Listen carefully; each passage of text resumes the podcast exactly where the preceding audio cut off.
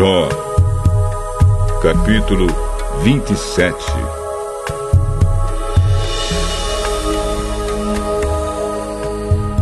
E Jó continuou em sua fala e disse: Juro por Deus, pelo Todo-Poderoso, que não quer me fazer justiça e que enche de amargura o meu coração. Juro que, enquanto Ele me der forças para respirar, os meus lábios nunca dirão coisas más e a minha língua não contará mentiras. Nunca direi que vocês têm razão de me acusar.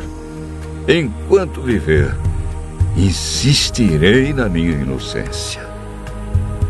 Fico firme e não desisto de dizer que estou certo, pois a minha consciência nunca me acusou.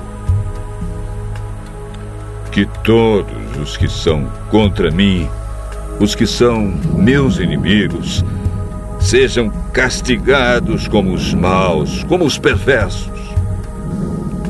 Que esperança terão os ateus quando Deus lhes tirar a vida? Quando estiverem em dificuldades, ele não ouvirá os seus gritos, pois Deus não é a alegria deles e eles nunca fizeram orações ao Todo-Poderoso. Vou ensinar a vocês como é grande o poder de Deus.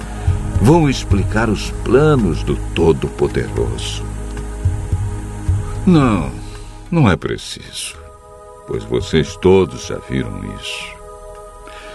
Então, por que que ficam aí dizendo bobagens? Vou dizer como Deus, o Todo-Poderoso, castiga os homens maus e violentos. As suas crianças passarão fome. E os seus filhos, mesmo que sejam muitos, morrerão na guerra. Os que ficarem vivos morrerão de doença. E as suas viúvas não chorarão por eles. O perverso pode ajuntar prata aos montes.